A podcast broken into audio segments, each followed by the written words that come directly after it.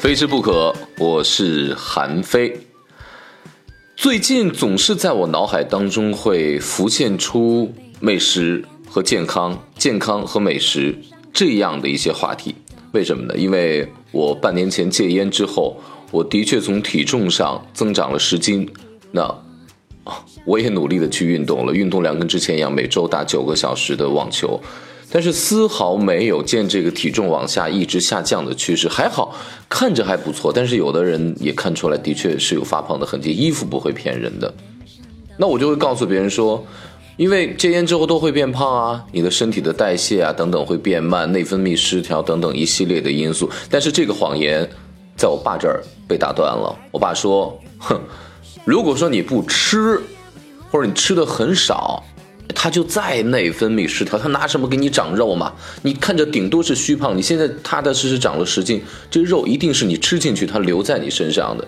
于是我们就开始了这样的讨论，那很有意思。这两天我就跟我身边的有一些朋友是只吃肉，不吃主食；有的是只吃素的和主食，而一点点肉都不吃的。我们刚好就是坐在一桌子上，还有人呢是什么都吃，还有我呢是挑选着一些。比如说好的肉、好的菜、好的主食去吃，大概这么四类人。那么结果是什么呢？就是完全吃肉的人，我没有发现他很瘦，呃，亦或者说他比曾经瘦了一些，但他至少看起来不是瘦子。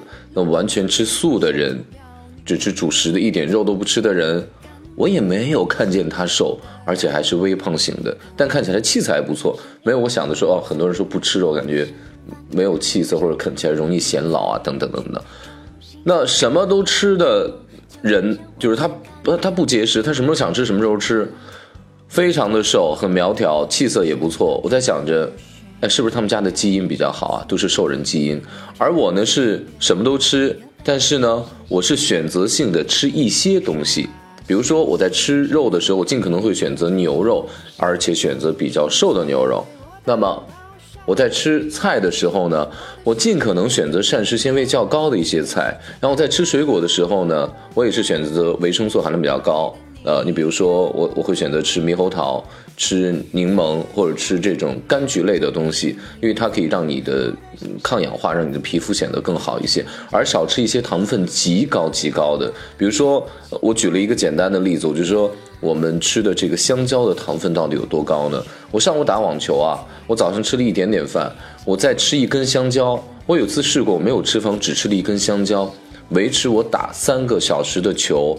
的热量，我的体力竟然还够。打完球之后，我依然没有觉得特别的疲惫。当然，跟我个身个人个人的这个身体素质也本身有一些关系。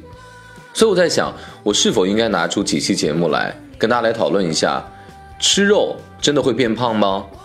我们吃糖真的一定就坏吗？我们如果只吃素食的话，有没有可能就会变得很健康，或者说大家很关心的变得很瘦呢？